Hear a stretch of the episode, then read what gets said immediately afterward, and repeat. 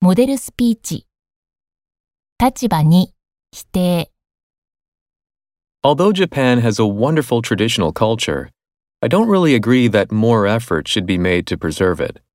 Basically, Japanese traditional culture has become enormously popular abroad, so I think that it will be preserved naturally. For example, martial arts like judo and karate are practiced all over the world, and thousands of people come to Japan to study everything from the tea ceremony to instruments like the shamisen. And various aspects of traditional culture have already been recognized by UNESCO, so they're already being protected. Another reason is that there are other things that need to be prioritized right now. Japan has been strongly affected by the pandemic, and it has not only strained the healthcare system, but it has also done a huge amount of economic damage.